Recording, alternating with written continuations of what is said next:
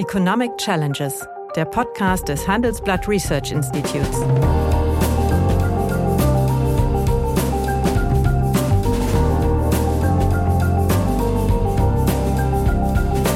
Bert Rürup, der Chefökonom des Handelsblatts, diskutiert mit Michael Hüter, dem Direktor des Instituts der deutschen Wirtschaft, wöchentlich aktuelle wirtschaftliche Herausforderungen für Deutschland wie für die Weltwirtschaft.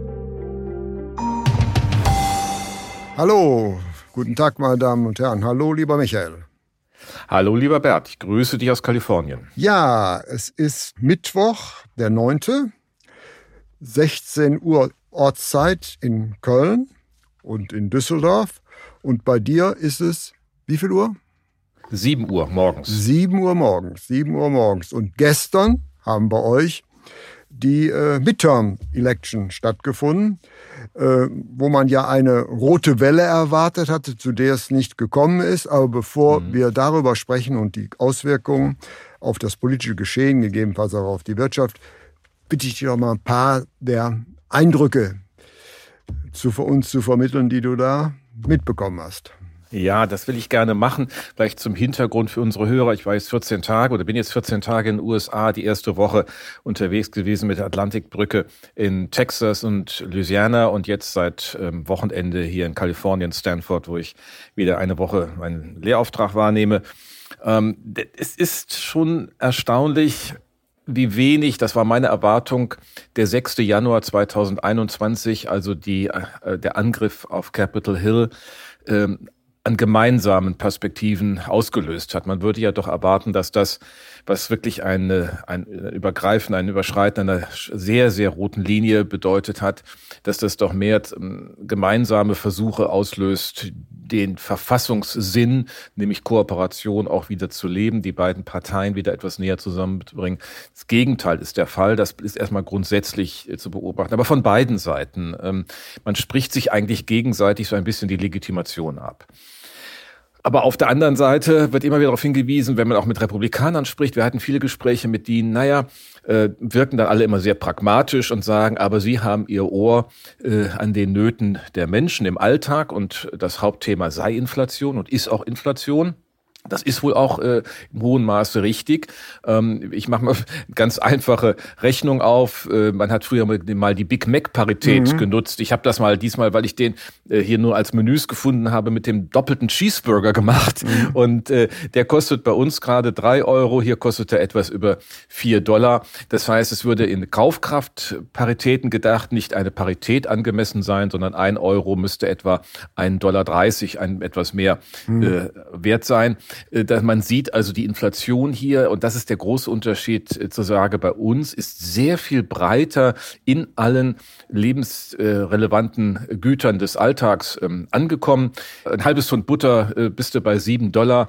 Ähm, das, das macht das, deutlich. Das Niveau ist höher, aber in Deutschland sind die Lebensmittelpreise ja ex explodiert geradezu. Ja, aber, aber, aber wenn ich das vergleiche, ist deutlich unterschiedlich das Niveau, aber die, die Dynamik hier war deutlich höher. Und das haben wir ja immer auch diskutiert, Bert, mhm. dass äh, die ähm, äh, Kerninflationsrate an sich hier den höheren Anteil an der Inflation hat. Etwa zwei Drittel war immer binnenwirtschaftlich mhm. getrieben, ein Drittel bei uns. Also das merkst du auch. Und das hat sich auch im Vergleich zum letzten Besuch, der nun vor der Pandemie war, auch gezeigt. Ich war schon ein bisschen äh, erschüttert, was man zahlen muss, wenn man so ein bisschen ein paar Sachen im Warenkorb äh, mhm. hier aus dem äh, rausträgt das ist vielleicht so, so eine Perspektive. Also in der Tat die Inflation, was ich das erste Mal gehört habe von verschiedenen, das mag eine Randerscheinung sein, aber es ist schon auffällig, die sagen, wir haben eine ganz schlechte Perspektive für unser Land. Es wird Unruhen geben, es wird, wir kommen nicht mehr zueinander.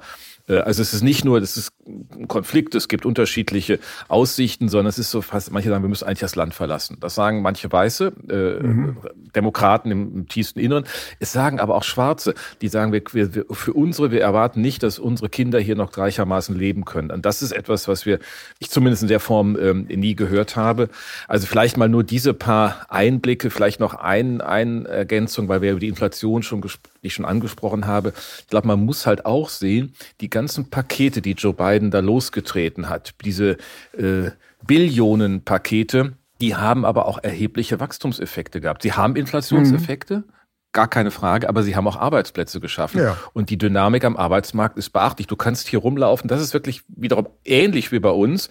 Du siehst an jeder Ecke, wir stellen ein, wir suchen Leute, äh, kannst anfangen und zu guten Bedingungen. Und äh, ich glaube, das ist ebenso wichtig. Also Inflation ist ohne Zweifel ein Thema, aber offensichtlich, und das zeigen die Ergebnisse, soweit wir sie bisher haben, nicht so, wie es ja erwartet worden war, dass da ein Erdrutsch Richtung Republikaner ja. losgetreten wird. Aber, aber Fakt ist, wir müssen doch mal zwei ähm, große Trends festhalten. Äh, die Republikanische Partei war eigentlich lange Zeit eine urdemokratische Partei und sehr große Präsidenten stammen aus dieser Partei. Da mhm. war nicht nur Abraham Lincoln, da gibt es ja. auch Donald Reagan und, und äh, das war eine sehr offene Partei. Und das ist sie in den letzten, sagen wir mal, 20 Jahren, hat sich das völlig geändert. Äh, bevor wir auf die Wahl zu sprechen kommen, wie erklärst du dir das, dass jetzt mit der ursprünglichen äh, Partei die gegenwärtigen Republikaner eigentlich gar nichts mehr zu tun haben? Ja, ich glaube, das ist der Trend. Wir hatten beim letzten Mal kurz darüber gesprochen, dass sich die äh, in den beiden Parteien die Themen homogenisiert haben. Also früher hattest du in beiden Parteien für und gegen mhm. Abtreibung äh, mhm. Stimmen. Du hattest für und gegen mehr mhm. Bürgerrechte mhm. Stimmen. Mhm. Das hat sich über die 60er, 70er, vor allen Dingen auch in den 90er Jahren, 70er Jahre, dann war es natürlich auch Watergate, das den Konflikt zwischen den beiden Parteien massiv äh, in eine andere mhm. Qualität gebracht hat. Die Clinton-Präsidentschaft hat bei den Republikanern viel an Gegenwirkung ausgelöst und dann war es John McCain, als er gegen Obama antrat, der den ja so eine Art äh, Kooperationsvereinbarung äh, implizit schließen musste mit der Tea Party, mit der mhm. Rechten. Und das mhm. hat die Rechte in eine Breite in die Partei gebracht, die schon thematisch homogenisiert war und eine Partei der kleinen Leute, der Vororte, der ländlichen mhm. Regionen ist, damit eigentlich das, das auch irgendwie schon des alten Amerika und die auch denen irgendwie erzählt wird, wir können das auch konservieren. Und ähm, das hat, glaube ich, ist, ist, ist die wesentlichen Argumente. Und dann ist es halt Trump gelungen, was selbst die Partei ähm, fordern, mhm. ja nicht äh, vor 2016 erwarten, die Partei wirklich zu übernehmen. Und das sieht man ja auch jetzt. Über 300 Kandidaten hat er unterstützt. Er hat sich überall eingemischt. Er ist auch jetzt sofort ähm, zu hören gewesen. Alles sei wieder manipuliert. Die Wahlen würden nicht stimmen mhm. und so weiter das ist so ein längerer Trend. Du kannst das nicht kurzfristig bei einer mhm. Partei erklären. Auf der anderen Seite, und das ist immer auch wichtig, kann das nur erfolgreich sein. Erstens, wenn die zweite Partei sich ähnlich verhält, in der anderen, also sozusagen ihre Themen auch nur separiert betrachtet. Und wenn die wirtschaftlichen und soziodemografischen Strukturfaktoren mhm. das in einer gewissen Weise tragen. Und es kommt noch als letztes hinzu, wenn du das Mehrheitswahlrecht hast und kein Verhältniswahlrecht, mhm dann ist natürlich nur mit zwei Parteien das darzustellen. Ja, die dritte Partei hat ja keine Chance. Das, das haben heißt, wir in, dieses, in Großbritannien ja auch. Das, genau. Ja. Aber, ja, aber dann heißt hier aber, dass diese ähm, äh, Radikalisierungen der Parteien und bei den Republikanern in der anderen Form als bei den Demokraten sich dann auch verstetigt im Politischen. Ja, aber, aber äh, Fakt ist doch, äh, die äh, Republikaner hatten ja eigentlich so eine rote Welle erwartet von diesen mhm. Midterms. Und äh, auf dieser roten Welle wollte ja auch Trump zu seiner zweiten Präsidentschaft nochmal ja. reiten. Äh, du bist ja zeitnah dran.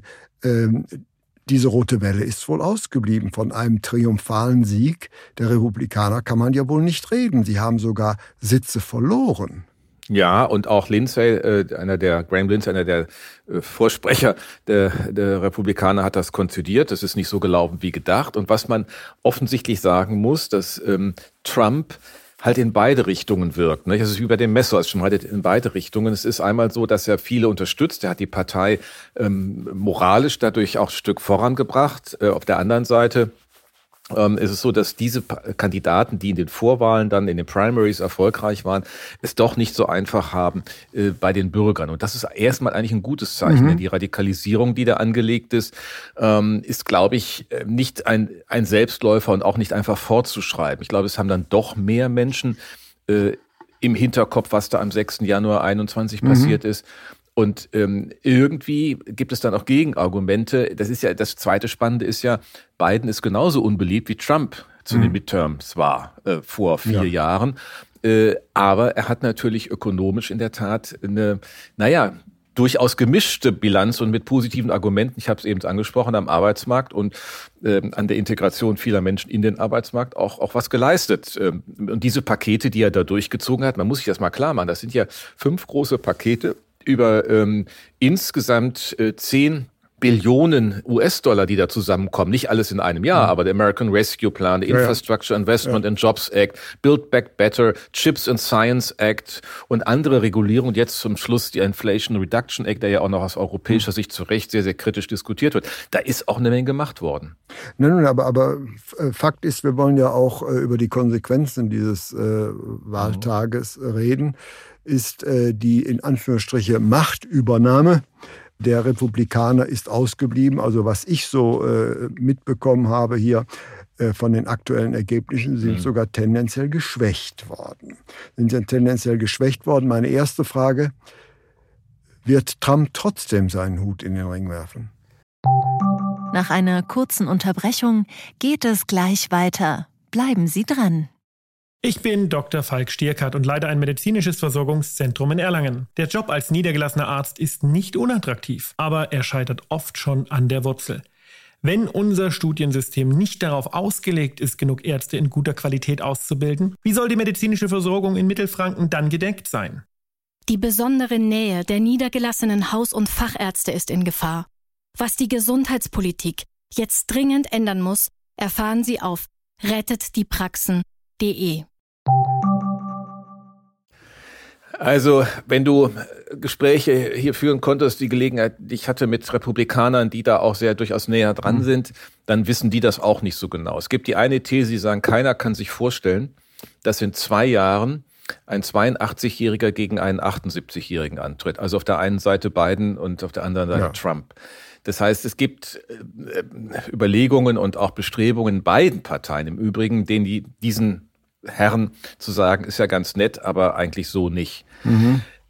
Das würde ich bei Trump nicht so durchwinken wollen als Argument. Man hat ja auch dann, während äh, als der Wahltag begann, die Äußerung gehört, er hat sich über DeSantis, den ähm, Gouverneur von Florida. Kalifornien, ja, äh, von Florida, sorry, Florida, ähm, äh, äh, Florida der, beleidigend der, ja, geäußert. Sehr beleidigend. Er wisse mehr über ihn äh, als, als vielleicht seine Frau. Ja.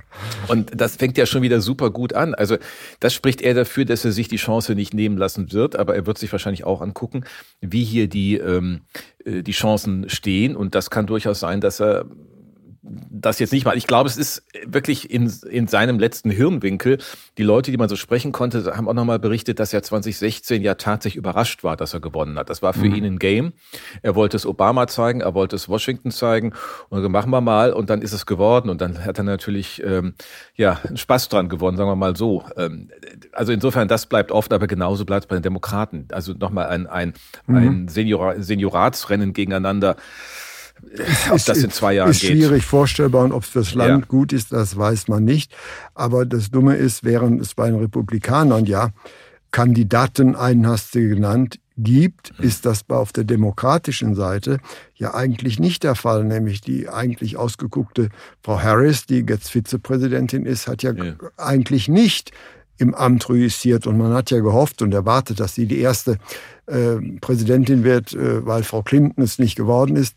Ja. Äh, deswegen, beide Parteien gehen doch letztlich ungeheuer gerupft in die zweite, ja. in die zweite Halbzeit rein. Das heißt, äh, das Personal oder man hat keine richtige Personal auf der beiden Seite, auf beider Seite, hat aber große, gewaltige, äh, sagen wir mal, Aufgaben vor sich und ist ähm, zu Kompromissen gezwungen. Und das finde ich insofern bedauerlich, nämlich das Einzige, bitte korrigiere mich, das Einzige ja. ist, wo sich Republikaner und Demokraten darauf einigen können, ist ja letztlich geschlossen gegen China zu agieren. Mhm. Das, ja, ist die, ja, das ist die ähm, einzige Gemeinsamkeit, die sie haben.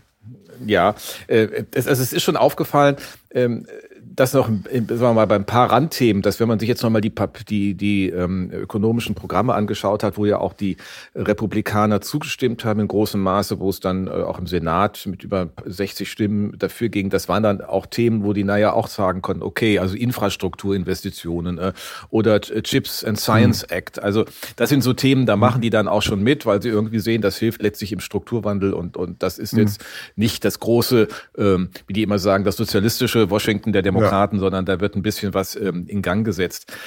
Ja, aber die Frage jetzt nochmal, also China ist das eine Thema und das andere Thema, sie sind natürlich alle auch protektionistisch. Ja, ja, meine, klar. Freihandel, das ist Freihandel ja, auch, das, die USA weg. waren also mal früher, der, der, genau. Bannerträger des Freihandels ist definitiv weg. Und das wird uns noch eine lange Zeit betroffen, nämlich der große Gewinner des Freihandels ist ja Deutschland. Und, genau, das, da hatten wir ja beim letzten Mal einen Blick äh, drauf, wo das dann, wo die dann die Antwort ja. für uns liegt. Aber ich will nur sagen, wenn du diesen Inflation Reduction Act der anschaust, äh, auch das sind ja rein protektionistische Regeln, wo dann äh, bei der Förderung von äh, Elektroautos äh, der Batterienanteil X äh, aus amerikanischer Vorproduktion drin sein muss. Da, und jetzt ist das ja auch von europäischer Seite stark äh, attackiert worden. Vielleicht lässt sich das jetzt nach so einem Ergebnis, wo der Biden nicht ganz äh, untergeht, auch irgendwie noch äh, korrigieren. Da gibt es ja auch Verhandlungen über den im Rahmen des Trade and Technology ja. Council zwischen USA und Europa. Ähm, ich will nur noch mal einen Punkt ergänzen, Bert. Ähm, wenn das auch trotzdem noch, also im, im, im Repräsentantenhaus wird es wohl eine Mehrheit der, der Republikaner geben. Die entscheidende Frage ist Senat. Wenn der Senat bei 50-50 bleibt, dann heißt das auch, dass natürlich viel Unbill, den die Republikaner im Sinn haben, nicht stattfinden Richtig. kann. Also beispielsweise Impeachment-Verfahren. Ja. Es gibt äh, Bestrebungen, Impeachment gegen, äh, gegen Biden eben zum Thema äh, Abzug, misslungener Abzug aus Afghanistan. Es gibt Verquickungen seines Na, Sohnes, seines Sohnes in ja. russische Geschäfte. Und also alles auch, auch eher sehr unappetitlich, aber äh, dafür brauche ich natürlich eine Ausgangsbasis und wenn die nicht da ist, findet das nicht statt. Das heißt, die, die zweite Hälfte seiner Amtszeit kann durchaus durchaus konstruktiver sein, als man sie bis zum Wahltag vielleicht erwartet hat, wenn der Senat äh, in 50-50 bleibt. Aber in der Tat, es ergibt sich aus all dem darüber hinaus keine Perspektive. Nein. Du hast Kamala Harris erwähnt, die ja von allen Seiten als Totalausfall bewertet wird, als hoffnungsloser Fall. Äh, sie ist natürlich auch im Weißen Haus von den Bidens nicht gut behandelt worden. Also die äh, holen sich dann zwar so ein Running Mate, damit es irgendwie passt, jung mhm. und weiblich und mhm. äh, andere äh, Herkunft, anderen, ähm, mhm. aber gleichzeitig haben sie auch nicht vergessen, wie fies die über den Biden in, der, in den Primaries gesprochen hat. Also und das führt sich, das wirkt sich auch jetzt aus. Aber insofern klar, die haben, da ist keine Figur im Augenblick erkennbar. Man spricht gelegentlich über den Gouverneur hier von Kalifornien Newman. Ja. Es gibt noch ein paar andere, aber das ist alles zweite, dritte Linie im Augenblick.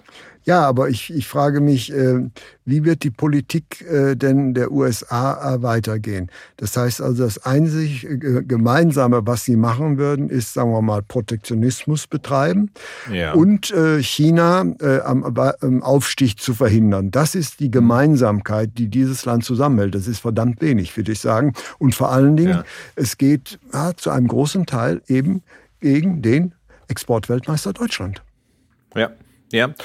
Ja, ähm, äh, da würde ich sagen, da, da gibt es da Nuancierungen. Ähm, Biden ist schon jemand, der auch äh, weiß und aus seiner langen auch transatlantischen Prägung dass man ähm, klugerweise mit seinen Partnern doch irgendwie zusammenarbeitet, dass es besser ist, die Allianzen, die man hat, wie die NATO, wie mhm. andere mhm. Formen, äh, auch zu nutzen, weil man mit Allianzen, über Allianzen stärker ist als ohne. Das war ja das, da, da ist sozusagen der große Unterschied zu Trump, der zwar auch immer einen Hammer rausgeholt hat, aber immer alleine und gegen alle. Mhm. Äh, dieses allein und gegen alle würde ich für Biden so nicht unterschreiben, mit anderen, mit den Partnern und auch in einer anderen Form. Also insofern, äh, ja, das, das kann, äh, kann ähm, äh, Deutschland betreffen. Es gibt aber noch einen Punkt, der auch, glaube ich, wichtig ist, ähm, die Positionierung gegenüber dem Ukraine-Krieg. Mhm. Da haben wir ja interessanterweise aus beiden Parteien, aus den Rändern gehört. Dass man sich äh, zurückziehen soll, die USA genau, jedenfalls. Ja, ja, da waren aber alle Gespräche, die, man, die ich dann dazu geführt habe, mit entsprechenden sagen, ja, ja, das sind Randphänomene, aber wenn es da spitz auf Knopf kommt, steht sozusagen die breite Mehrheit beider Parteien hinter dem Engagement in der Ukraine. Da wird man auch ähm, dem Putin äh, keinen neuen Raum lassen wollen. Das wird man sehen müssen, wie lange da äh, die das Bereitschaft hält. hält.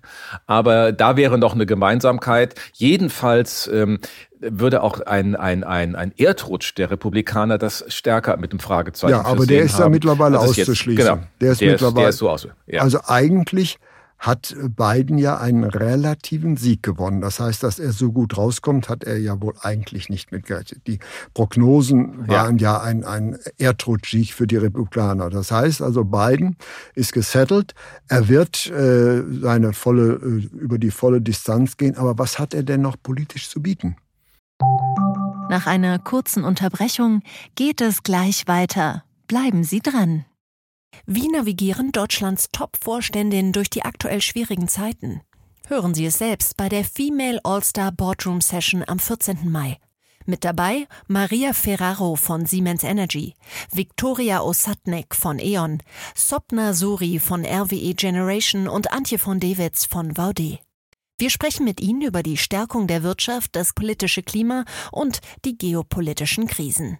Seien Sie dabei, femaleallstarboard.de.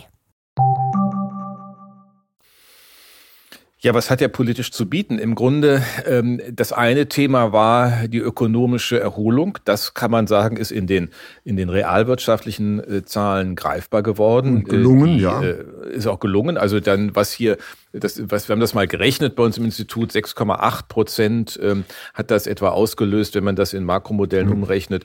Äh, für die, ähm, für den, für die Veränderung des, der gesamtwirtschaftlichen Leistung in 2021 nochmal ein Prozentpunkt mehr mhm. 22. Ansonsten wäre, wäre äh, dort wahrscheinlich das eine rezessive Entwicklung gewesen. Mhm. Das darf man nicht vergessen. Mhm. Damit wäre seine Ausgangsposition, das muss man auch immer im Hintergrund haben, für diese Midterms deutlich schlechter gewesen. Also wenn dann äh, Versorgungslage schlecht äh, und dann noch die Arbeitslosigkeit höher, dann wäre es natürlich ein, ein Todesmix gewesen. Das ist so nicht eingetreten. Aber diesen wirtschaftlichen Teil hat er.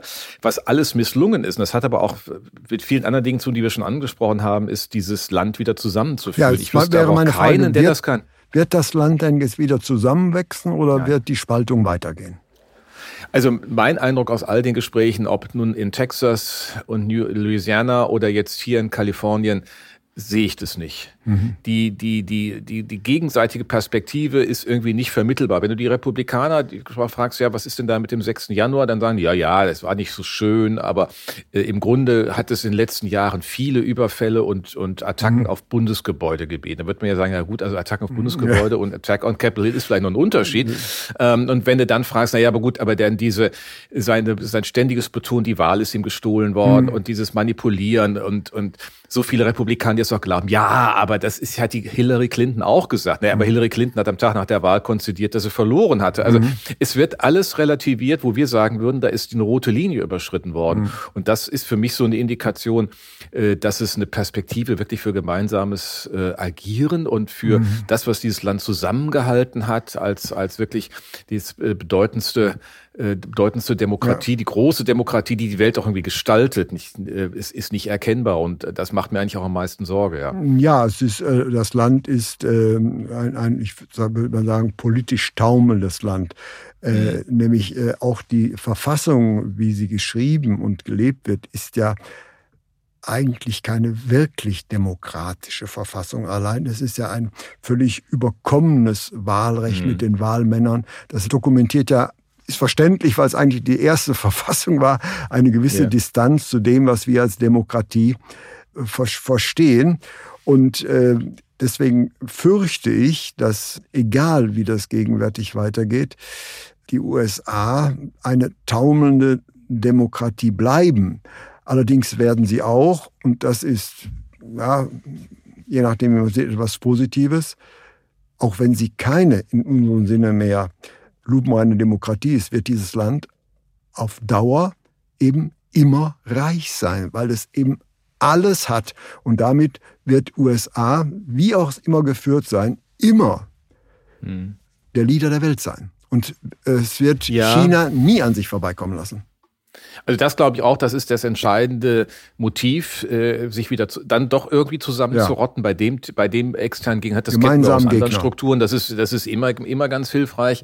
Ähm, aber es ist die ökonomische Potenz, die kann man links und rechts rumdrehen. Natürlich ist es äh, ein Land mit einem deutlich höheren Pro-Kopf-Einkommen. Wenn ich mir das anschaue, die Lebensstandard des durchschnittlichen Amerikaners, dann würde ich sagen, und das konzidieren nicht alle, mit denen du mhm. das im Vergleich besprichst, der liegt deutlich unter dem durchschnittlichen Lebensniveau äh, eines Deutschen, was mhm seine Ausstattung angeht, mhm. was seine Wohnung angeht, was seine Möglichkeit mhm. an sich, sich zu bewegen, seine soziale Absicherung. Mhm. Das ist hier an vielen Stellen, wenn man mal ernsthaft hinschaut, eigentlich Entwicklungsländerniveau. Ja. Das sind die technischen auch der öffentliche Raum und so weiter. Das darf man alles nicht Nur vergessen. die gesamtwirtschaftliche Leistung pro Kopf, die ist ja, deutlich höher. Ja, aber äh, die ist natürlich äh, mit einem hohen Maß an Ungleichheit. Ja verbunden. Und dieses hohe Maß an Ungleichheit, das sagen viele, auch amerikanische Kollegen, John Cumlos beispielsweise, der früher mal in, in der LMU in München Wirtschaftsgeschichte mhm. gelehrt hat, aber wieder in den USA zurück ist. Es hat in, unter Zeiten von Reagan begonnen, mit diesen enormen äh, Möglichkeiten und äh, mit Reich, äh, Reichtum reicher mhm. zu werden mhm. sozusagen und da dann auch sich besser auf als andere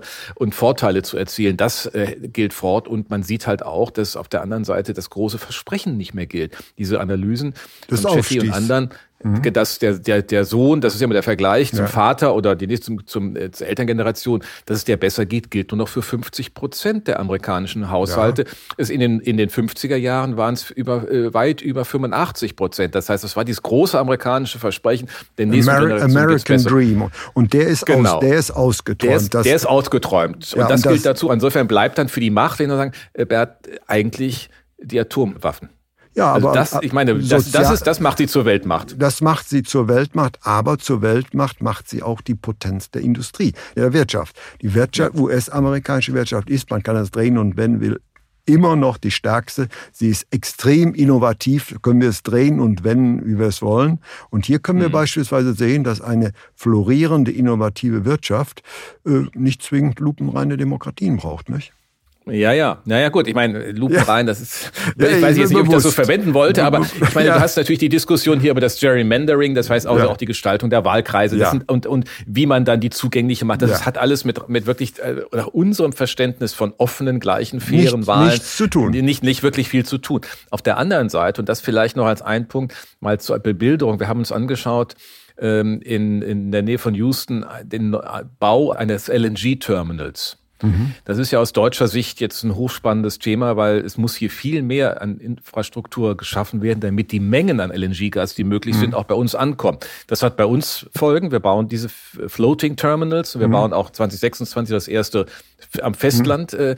äh, fertig sein. Aber wir haben uns hier mal angeschaut, was das da bedeutet. Du brauchst, das kannst du auch nicht an jedem Standort da im äh, Golf mhm. von Mexiko machen, aber an einigen schon. Es ist eine Riesenfläche. Mhm. Eine Riesenfläche, die du brauchst, weil die äh, Verflüssigung von Gas ja enorme technische Ansprüche hat. Mhm. Du musst ja mit minus 100 Grad Celsius dieses Gas durchschieben, damit es sozusagen verflüssigt wird, dann kommt es auf die Tanker.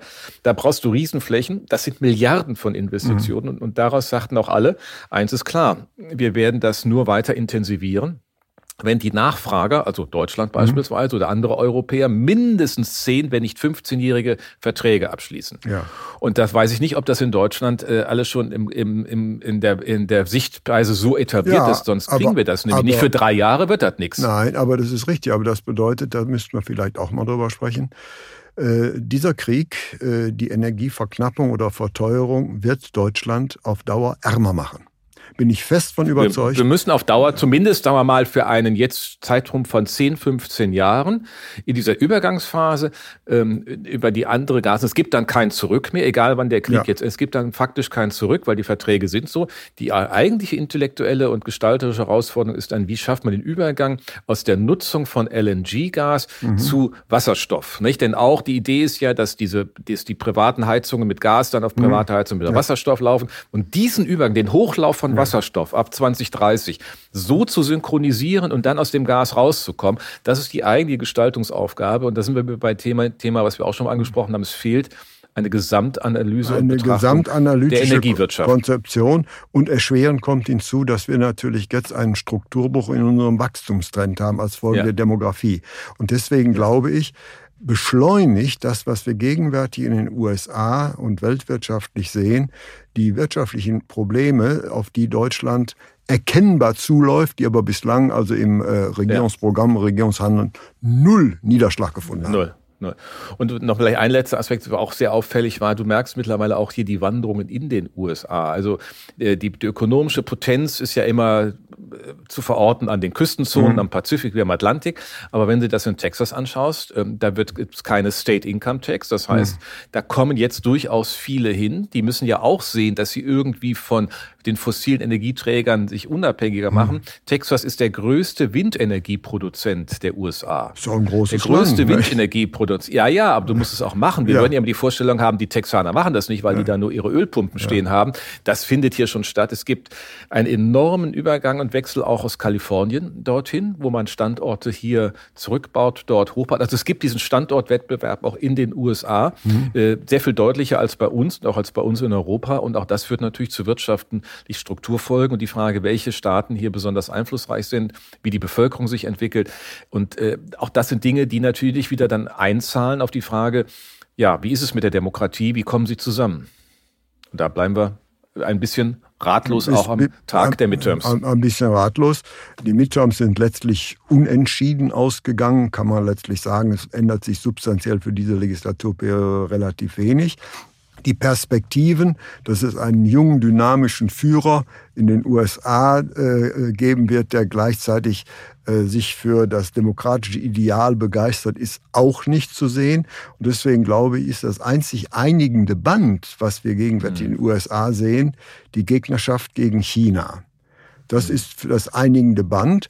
Und gleichzeitig äh, können wir natürlich auch feststellen, dass es Europa immer noch nicht geschafft hat, so ein halbwegs ein Gleichgewicht zu schaffen. Deswegen ja. bin ich, äh, das ist vielleicht auch altersbedingt, äh, ziemlich pessimistisch, äh, was die Zukunft, äh, äh, wirtschaftliche Zukunft Deutschland angeht, zumal man ja immer noch nicht offen diskutiert, dass es kein Weiter so geben kann, wie wir es in den letzten zehn Jahren hatten.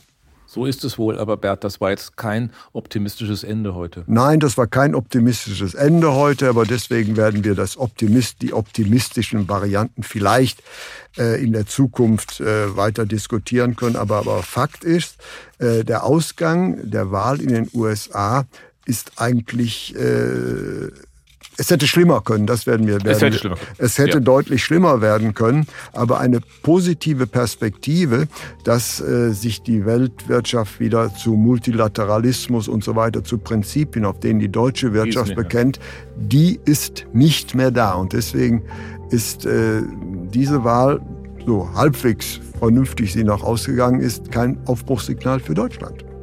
Nein. Wie gesagt, es hätte schlimmer kommen können. Da sind wir uns dann wieder mal einig.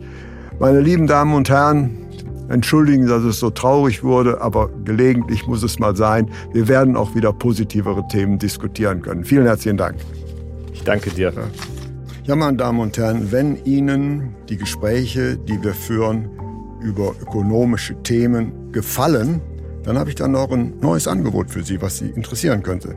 Nämlich mehr Aktuelle Wirtschaftsinformationen finden Sie unter handelsblatt.com slash global und natürlich in den einschlägigen Hinweisen in meinem wöchentlichen Newsletter der Chefökonom. Liebe Hörerinnen und Hörer, wenn Sie Lob, Kritik oder Themenwünsche haben, dann schreiben Sie uns doch gerne oder schicken Sie uns eine Sprachnachricht an chefökonom@handelsblatt-research.com. Die Adresse finden Sie auch in der Folgenbeschreibung.